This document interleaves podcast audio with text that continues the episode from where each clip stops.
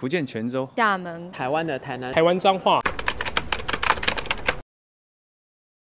第二次参加，第三次参加，第三次的参加，我是第二次，第一次参加，这是我第一次参加海峡论坛。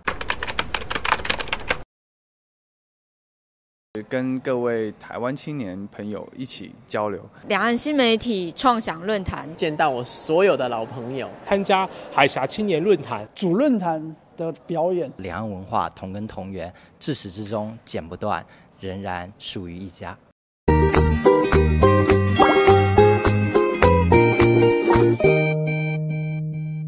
一九年的时候是我第一次参与海峡论坛，当时我只是一名听众。三年之后的今天，我作为一名分享者，站在海峡论坛当中，分享自己是如何用短视频来记录我和祖国成长的点点滴滴。除了只是分享这些点点滴滴，也希望可以用这样子的一个论坛呢，把自己的理念去扩散给更多志同道合的人，一起协心协力去把公益做得更大更好。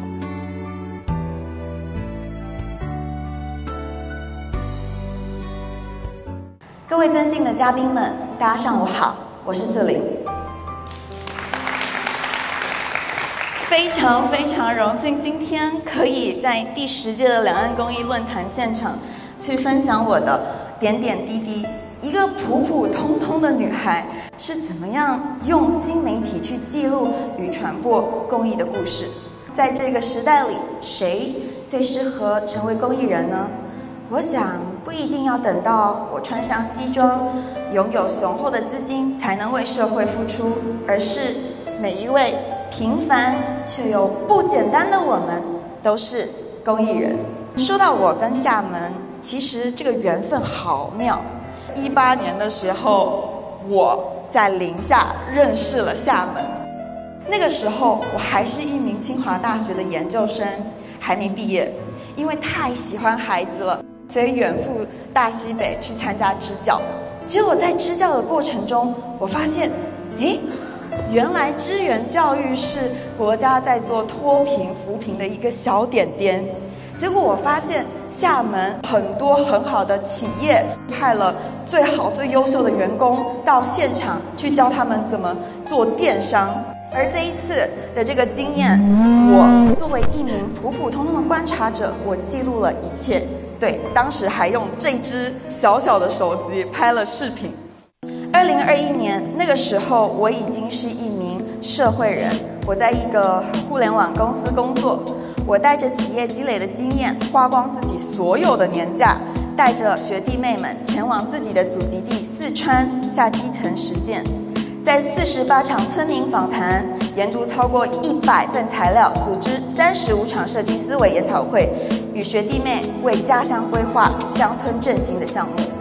每天晚上熬夜的过程当中，我们呢用镜头去记录下了这一切。白天我们下村一户户的访谈，夜晚的时候我们干着写报告，然后清晨的时候我起来去完成我还在正职的工作。全部拍成了一系列的影片。新媒体是这个时代赋予年轻的一种新力量。当有人会说做公益，你还要打卡炫耀一下，怎么回事？这个时候我就会说，嗯，既然我们是在做正确的事情，那就要更不吝啬、不害羞的去记录呀。正能量就应该让更多的网友去看到生活里的勇敢、激情。有爱的无限可能性，或许就在下一个影片里，一个从来不喜欢公益的孩子开始喜欢公益，埋下了更多的公益种子。我深信啊，岁月因为青春的全力以赴，可以显得更加静好；世间因为少年挺身向前而更加绚丽。希望会有更多更多的年轻人迈向公益的事业。真的太奇妙！你们要知道，就是我第一次到这个论坛的时候，只是一个在台下的人。